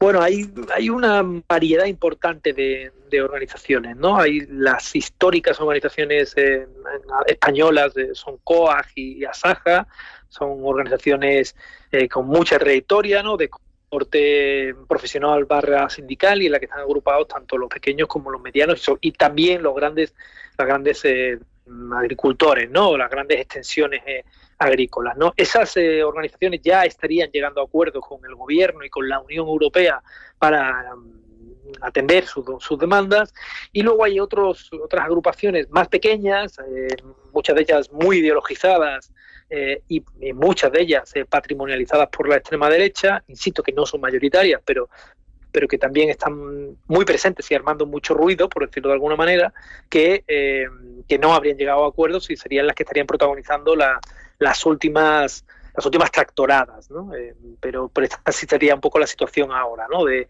de inicio de, de, reconducción del problema con las grandes eh, asociaciones y de choque con las asociaciones más pequeñas, más politizadas o instrumentalizadas por algunas organizaciones políticas como, como la extrema derecha de Vox. Mm. Eh, Sergio Pascual es analista político, periodista desde España. Estamos hablando sobre esta manifestación de los eh, agricultores españoles. Justamente vos mencionabas a, Vox, a los, a los partidos de mayor peso en la política española. Quiero preguntarte cómo impacta esto en el gobierno esta movilización masiva. Pues yo diría que está teniendo un impacto relativo, ¿no? Eh, en tanto en cuanto no está habiendo grandes desabastecimientos y las interrupciones del tráfico, bueno, pues eh, evidentemente generan distorsiones, pero no son tan continuas y permanentes como para poder alterar, digamos, la vida económica del país de forma severa, ¿no?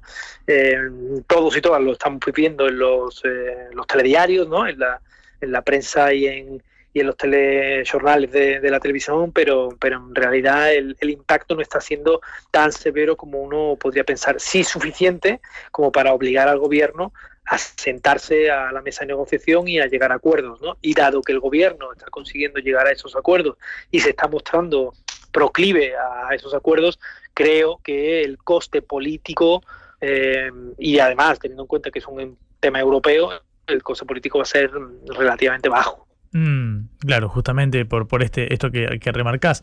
Em, Sergio, obviamente cuando uno ve protestas contra un eh, gobierno que vengan del sector eh, agropecuario, de la industria o de distintos eh, actores, suelen plegarse los partidos políticos opositores para intentar capitalizarlo. Nosotros acá en nuestro país, en la, en la en Argentina, hemos visto en 2008 un conflicto serio con los productores agropecuarios, los del campo, por materia de retenciones. Y claro, esto por supuesto generó una, un nuevo efecto, digamos, político que dibujó nuevamente el mapa y que, bueno, algunos dicen que fue una de las razones por las cuales se fortaleció la figura de la oposición, que luego terminaría eh, venciendo al oficialismo con Mauricio Macri a la cabeza. En el caso de España, ¿esto se da en esos términos? Esta, esta protesta de los agricultores con un interés sectorial claro, eh, ¿puede luego generar algún efecto a nivel del tablero eh, político? ¿Puede alguna fuerza plegarse a esta manifestación para intentar capitalizarla?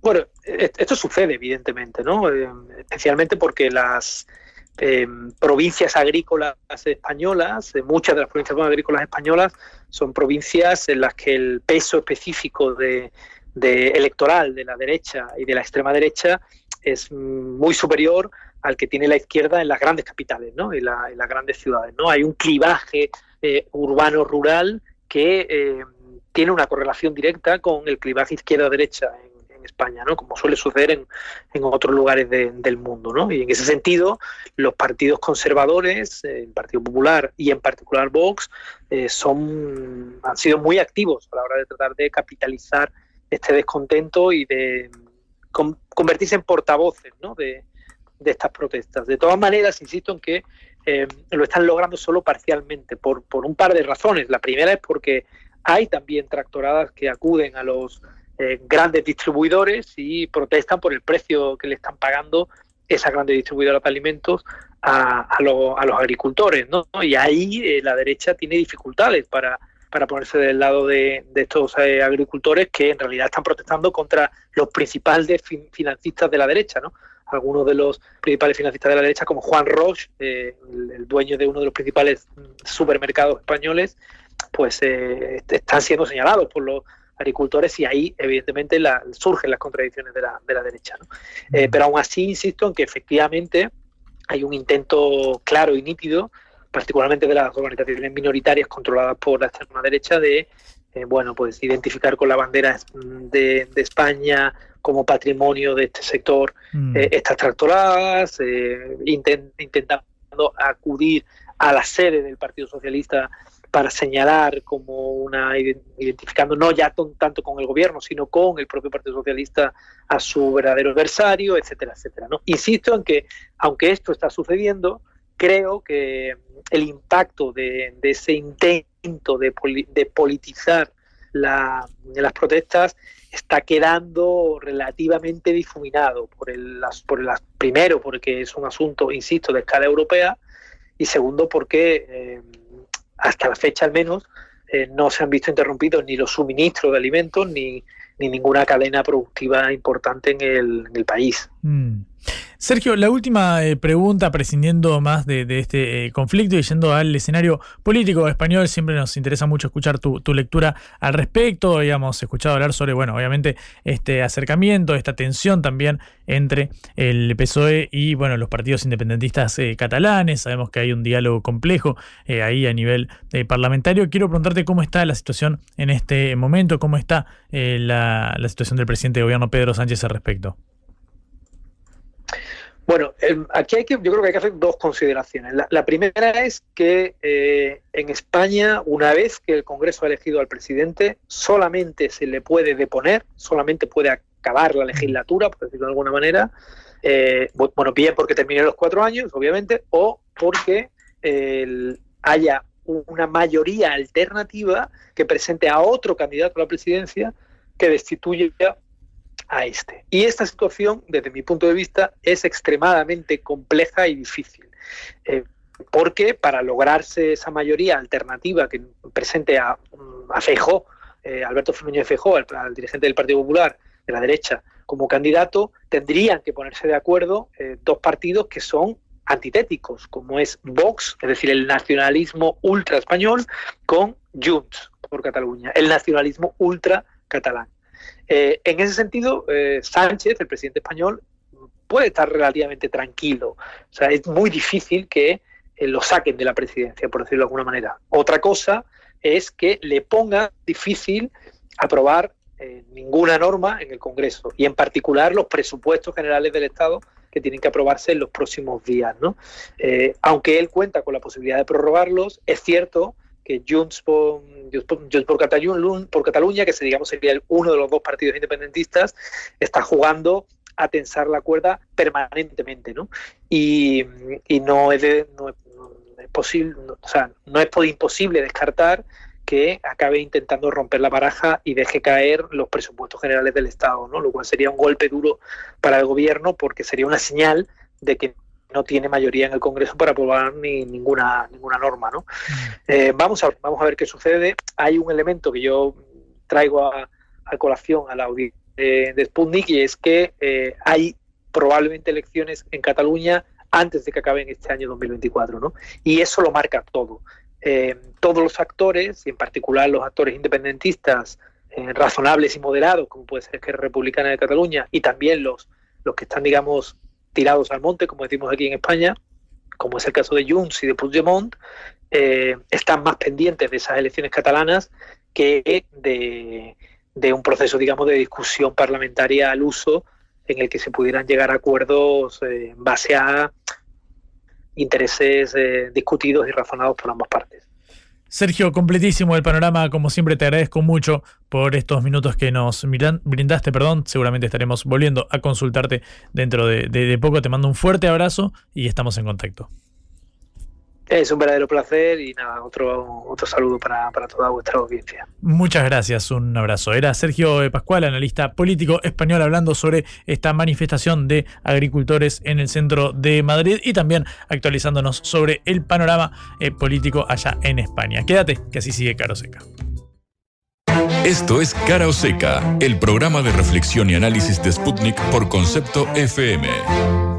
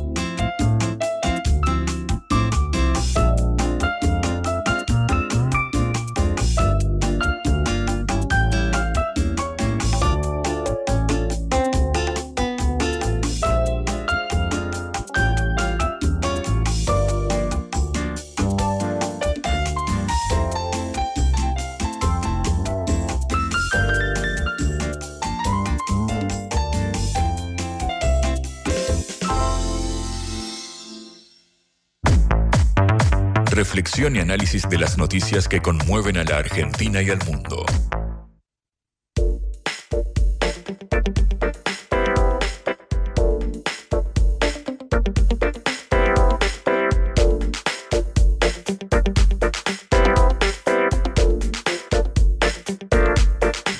28 minutos pasan del mediodía en todo el país. Seguimos en cara o seca repasando los principales ítems de la realidad nacional e internacional de la agenda y en este caso es momento de escuchar a un eh, mandatario eh, del norte, alguien que ha asumido en el gobierno a fines del año pasado después de Gerardo Morales es Carlos eh, Sadir, el, gobernador de la provincia de Jujuy, que mantuvo un encuentro con la vicepresidenta Victoria Villarroel. Hablaron sobre la eh, ley eh, bases, es decir, la ley Omnibus, eh, que, fue, que fracasó en el Congreso, en parte por el papel de los gobernadores que básicamente pareciera ser que se opusieron a que sus legisladores terminaran respaldando esta iniciativa oficialista. Carlos Sadir, el gobernador de Jujuy, se refirió al encuentro con Villarruel y a la ley Omnibus. Hablamos del tema de la ley, de la ley bases, de, bueno, de cómo no, no, no, prosperó y, y, cuál es la situación actual, cuál es la idea. Bueno, comentaron la idea es de volver a, insistir con, con, la ley. Eh, bueno, y hablamos de, esto, ¿no? Del, diálogo, un poco de por qué no salió, cuáles algunos de los temas que, que tienen, que estaban en la ley, o que están en el proyecto, perdón. Y, bueno, y hablamos un poco de, esto, ¿no? La necesidad de, más diálogo, que es lo que por lo que venimos apostando este hace tanto. Eh, y bueno, y hablar un poco también de la necesidad de, establecer las condiciones, ¿no? Para dar previsibilidad tanto al gobierno nacional como a los gobiernos provinciales. Esto decía eh, Sadir sobre la ley Omnibus. Claro, cuando uno habla de Jujuy, sobre todo a nivel internacional, piensa que es una de las eh, provincias que integran el Triángulo del Litio junto a Bolivia eh, y Chile, un recurso que, claro, en el mediano eh, plazo ya augura ser de mucho valor para el país, sobre todo pensando en las exportaciones. A Sadir le preguntaron por el litio y se refirió al rol de las empresas y el rol del Estado en su explotación. Escucha nos pusimos de acuerdo con las empresas productoras para que se comprometan a, digamos, a poner a disposición la cantidad de litio necesaria en la medida que surjan proyectos productivos que necesiten de ese litio para darle prioridad a, digamos, a esos emprendimientos que es lo que buscamos, lo que buscamos es que, eh, digamos, este, seguir, que se sigan los procesos de, producción, ¿no es cierto? Aumentar la cadena de valor, aumentar la participación de, de, la, de la mano de obra, pero bueno, eso en la medida que venga algún proyecto y que necesite sitio litio, eso ya firmamos con las empresas este compromiso de proveer el litio necesario para cualquiera de estos nuevos emprendimientos.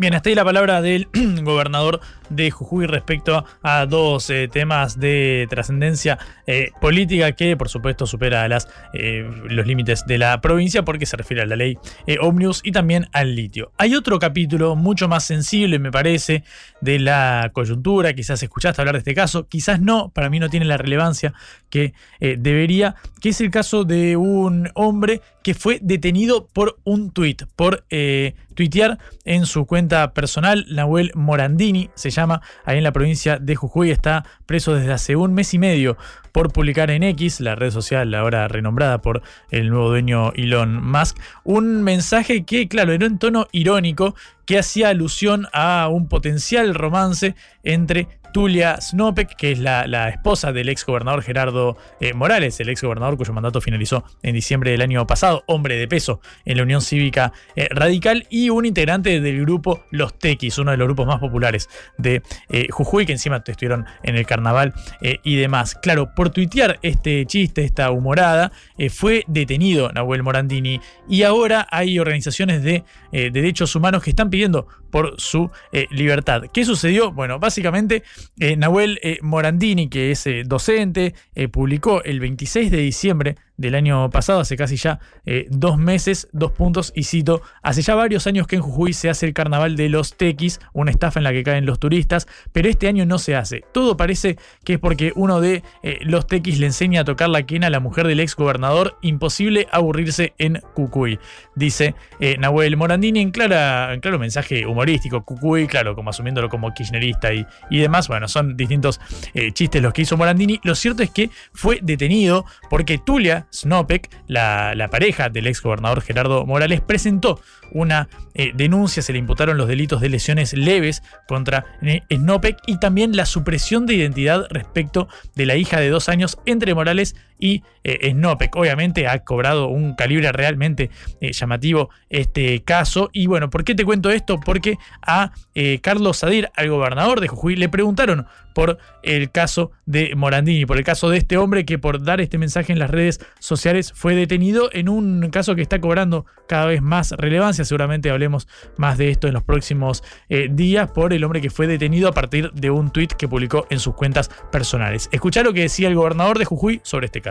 Quería preguntarle por, por la situación de estas dos personas. Bueno, mira, la verdad que es una cuestión que maneja la, la justicia y la verdad que se tiene que ver con la afectación de derechos del niño, y, pero en realidad es una cuestión específica de la justicia y, y, bueno, que siga ese proceso. Yo la verdad que tengo más mínima participación, salvo lo, lo que se conoce, digamos así, públicamente. Así que en realidad eso es algo que habría que, ver en, en el Ministerio Público de la Acusación, que es el que está llevando el caso.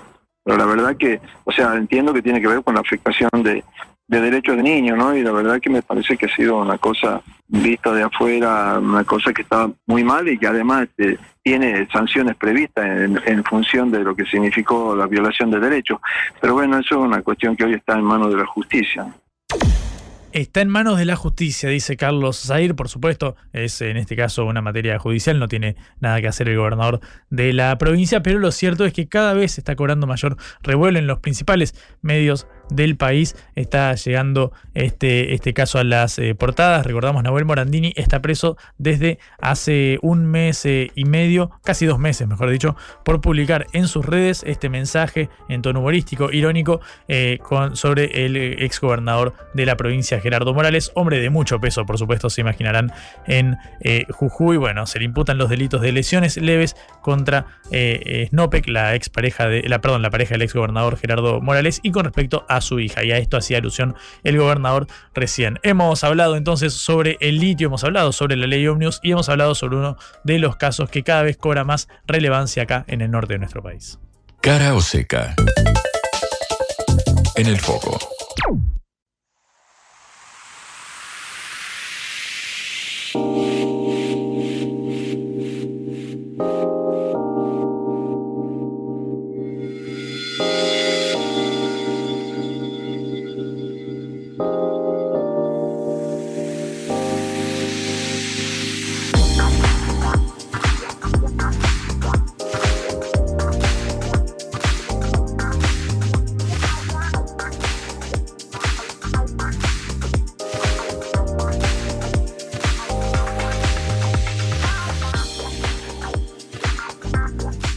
Última media hora de cara o seca en esta edición. Volvemos a cruzar las eh, fronteras. Recién hablábamos eh, eh, sobre lo que sucede en España, en Madrid, con la protesta de los agricultores. En este caso es momento de viajar al canal de Panamá, que está en medio de una crisis hídrica sumida en una profunda sequía crónica que provocó el fenómeno de El Niño, algo que acá también hemos sentido en nuestro país, pero claro, en el canal de Panamá, que básicamente gestiona el paso interoceánico, ya se está hablando de pérdidas de 700 millones de eh, dólares por esta tremenda eh, sequía que por supuesto afecta al comercio mundial. Sobre esto queremos eh, hablar con Olmedo Carrasquilla, periodista y activista ecológico panameño que tiene la amabilidad de atendernos. Olmedo, ¿cómo estás? muy buenas tardes. Juan Leman te saluda en Caro Seca. Hola, un gran saludo a los estimados oyentes, seguidores de este medio. Mi nombre es Olmedo Carrasquilla del colectivo Osa Ecológica y también eh, productores de la Radio Temblor Internacional, un medio alternativo, autónomo, que le da seguimiento a las luchas socioambientales aquí en Panamá y en Latinoamérica. Mm. Un gusto, eh, Olmedo, muchas gracias por, por estos eh, minutos. Quiero empezar preguntándote qué está sucediendo en el canal de, de, Panamá, qué, cuál es el grado de, eh, de, implicaciones de esta sequía histórica que está atravesando y cuál es la, afección que genera sobre el comercio. Ok, para hacer docencia, el canal de Panamá es una vía de navegación interoceánica que conecta el Caribe con el Atlántico, ¿no? y se encuentra en el punto más estrecho del istmo del país, eh, abarcando casi 82 kilómetros. Funciona a través de una serie de esclusas de extremo a extremo, eh, eh, haciendo uso del lago artificial para que los buques vayan navegando de manera escalonada, ¿no? Y este canal se inauguró el 15 de agosto de, de 1914 y ha aportado al país eh, al fisco nacional en 13.300 millones de, dólares y en el caso del 2021 con ese registro ayudó bastante a la cifra de 2.494 millones al Estado. Sin embargo, eh, producto del declive que estamos viviendo como ciudadanos de este mundo, producto de la degradación ambiental, producto de la política extractiva, y la acumulación de capitales a nivel global, ya vemos cómo está mermando nuestro planeta. Y en este caso el fenómeno del niño ha incidido fuertemente eh, en el país y, por ende el tránsito de naves se ha visto afectado aquí en Panamá. Mm. Es una situación no solamente correspondido a este año, sino ya de más de varias décadas post invasión norteamericana se viene haciendo estudios de alternativas para disminuir eh, esos impactos negativos que nos ascienden a nosotros como país tropical. Mm. En este sentido, eh, distintos sectores de la vida panameña han expuesto pues sus alternativas. Entre eso queremos mencionar que el 86% de los empresarios está de acuerdo que se hagan embalses sobre ríos, ¿no? Sin embargo, hay otras opciones que han determinado que es más viable usar el agua reciclándola sin necesidad de sacrificar el ambiente. Entonces, ¿qué quiero decir con esto? Que eh, eh, dentro de todo este proceso de impacto negativo que ha tenido el fenómeno del niño antes de el tránsito del canal de Panamá, eh, en esta coyuntura siempre hay sectores que se quieren aprovechar de la inversión para también sostener sus microeconomías.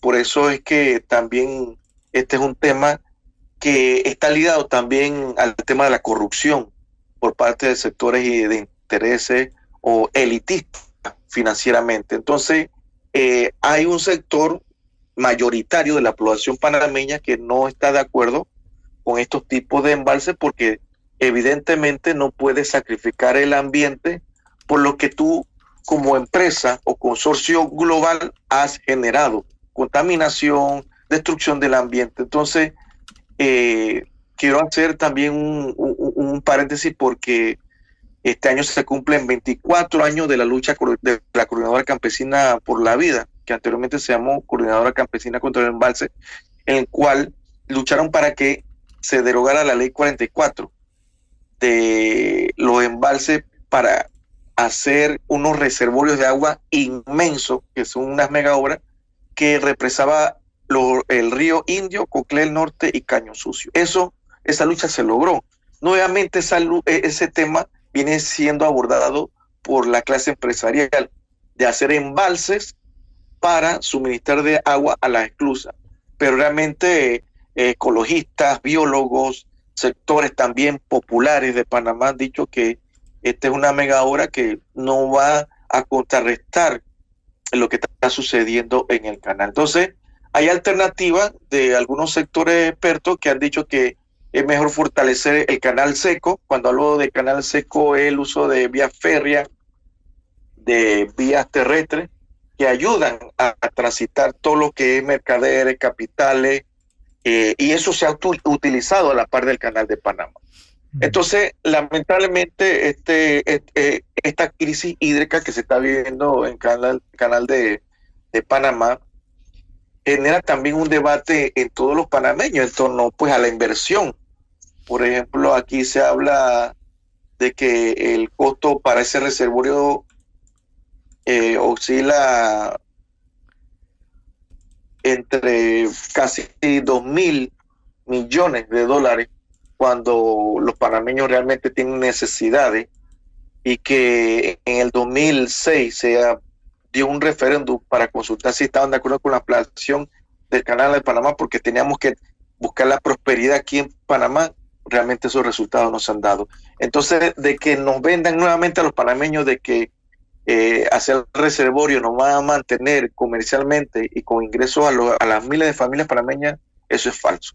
Mm. Entonces hay una contradicción aquí eh, del sector gubernamental, del sector empresarial, pues de que para hacer sostener la economía del país y competitiva a nivel global se requiere de sacrificar a través de embalse pues, estos ríos para abastecer el canal.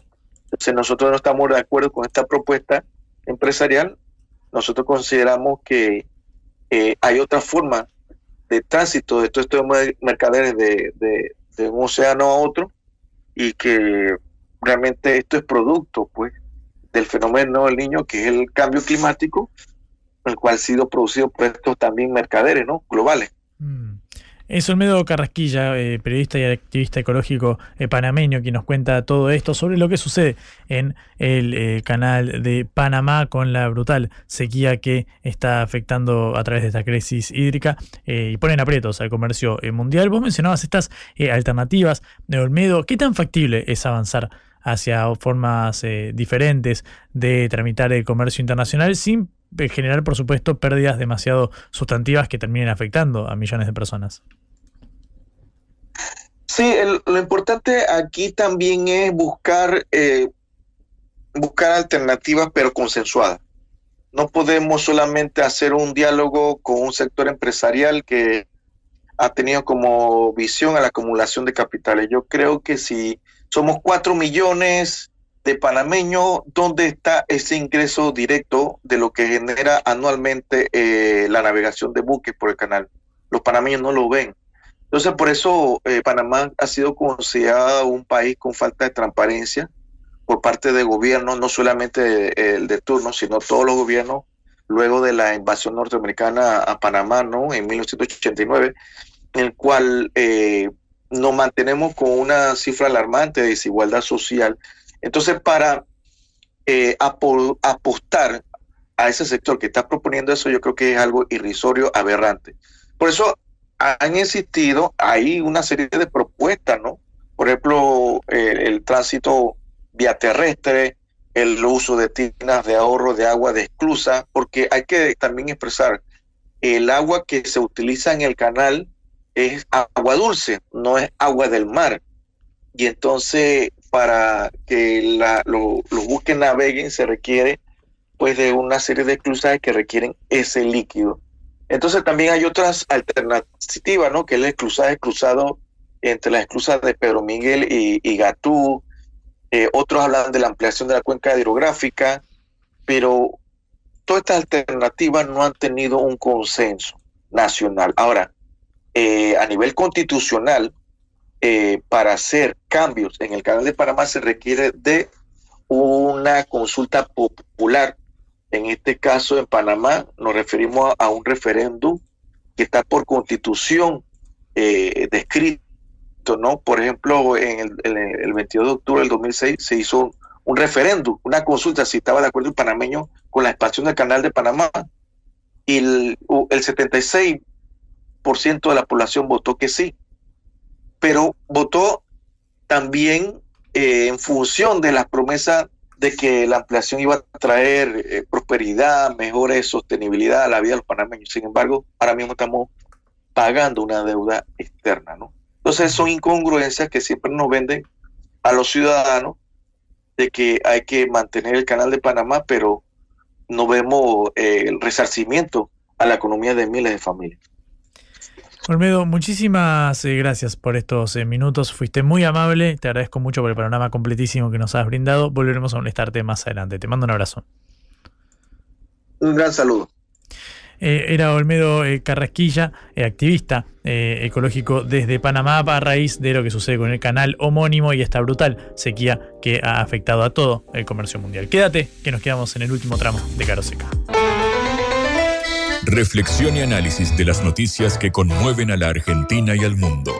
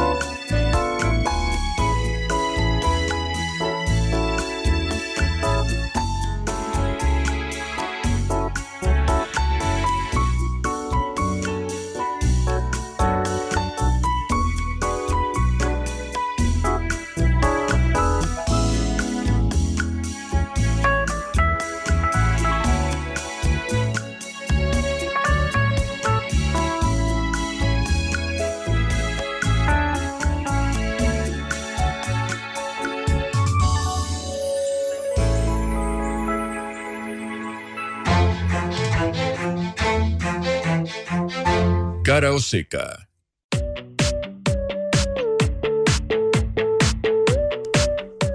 Nueve minutos nos separan de la una de la tarde. Último tramo, recta final en cara o seca. Vamos a un comentario eh, internacional porque la canciller eh, argentina, eh, Diana Mondino, dio una entrevista exclusiva con la agencia Sputnik y llamó a que la crisis en Ucrania no afecte la relación comercial con Rusia, entre Argentina y Rusia. Esta es la palabra de la ministra de Relaciones Exteriores, Diana Mondino. Dijo la canciller que está muy preocupada por la situación con Ucrania, pero espera que no afecte la relación comercial. La relación entre Rusia y Argentina debe ser igual o mejor que la que teníamos hasta ahora. Del mismo eh, modo, la eh, canciller eh, argentina no descartó una potencial reunión entre los mandatarios, entre Vladimir Putin y Javier Milei. Supongo que sí, dijo cuando le preguntaron sobre esta posibilidad. Bueno, es una declaración importante que hace a la agenda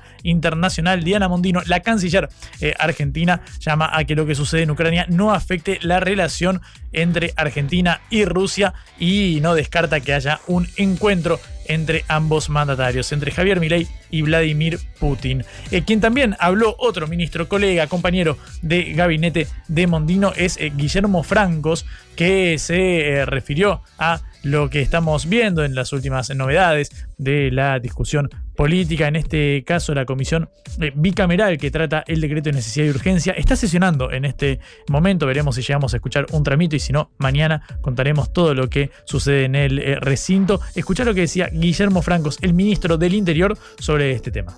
en definitiva lo que debiera hacer esa comisión bicameral es comenzar a tratar los 130 DNU del gobierno de Alfredo Fernández que están para ser tratados también por la comisión bicameral, ¿no? Eh, esa comisión no se reúne desde hace dos años y medio, creo que fue lo- la fecha que él este- expresó públicamente, ¿no? Entonces se reúne justo ahora y durante tres años no trató ningún, de- una vez que se reunió hace dos años y medio no trató ningún DNU y hay, todavía hay DNU del gobierno de Macri que no fueron tratados por la comisión, ¿no? Lo cual llama bastante la atención que se pongan a tratar ahora este DNU, no a tratar todos los anteriores, ¿no? Me parece que hay una intencionalidad en algunos sectores, yo creo que de- del bloque de- del kirchnerismo, de entorpecer claramente la, la gestión del gobierno nacional, ¿no?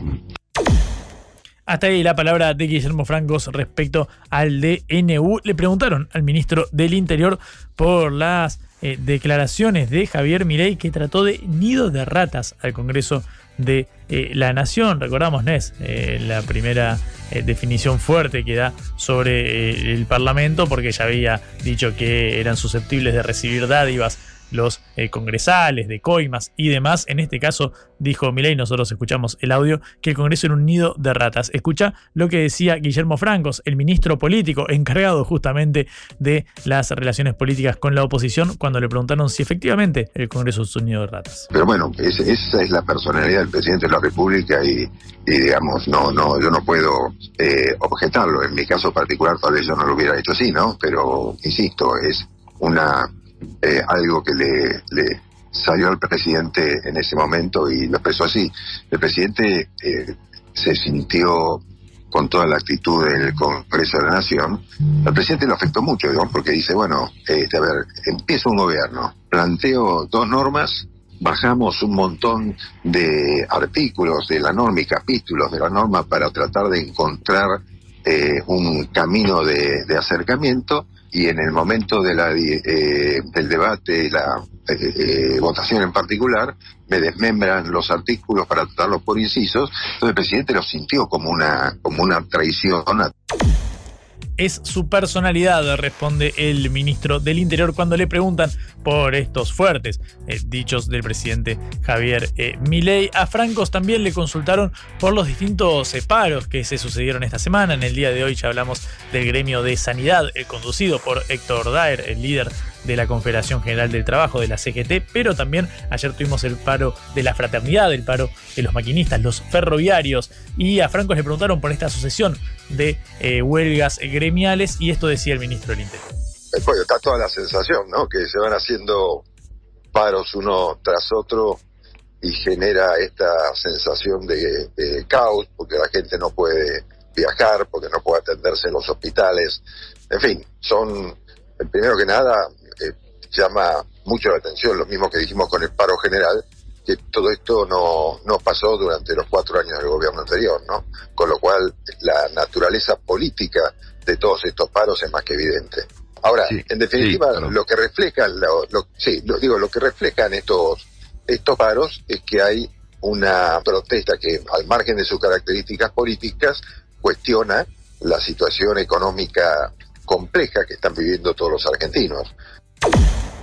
Contundente la palabra de Guillermo Francos, del ministro del Interior. En este momento está sesionando ya la comisión bicameral para elegir a sus eh, autoridades. Recordamos, es la que está a cargo del trámite legislativo del decreto de necesidad y urgencia desde el peronismo, desde Unión por la Patria. Alegan que, bueno, ya es momento de que entre en el recinto, dado que transcurrieron los 10 días de plazo estipulado para que avanzara la comisión bicameral. Otra de las noticias del día, te repetimos, el gobierno confirmó que va a cerrar definitivamente el eh, INADI, lo dijo el portavoz presidencial Manuel Adorni en conferencia eh, de prensa, dijo no sirve para nada, bueno, muy contundente estas eh, palabras, recordamos el INADI es el Instituto Nacional contra la Discriminación, la Xenofobia y el Racismo. Vamos a terminar con estas áreas de rosca política, dijo el portavoz presidencial en un día también signado por este paro de trabajadores de la salud. Obviamente ayer contábamos el de los ferroviarios, la semana que viene se augura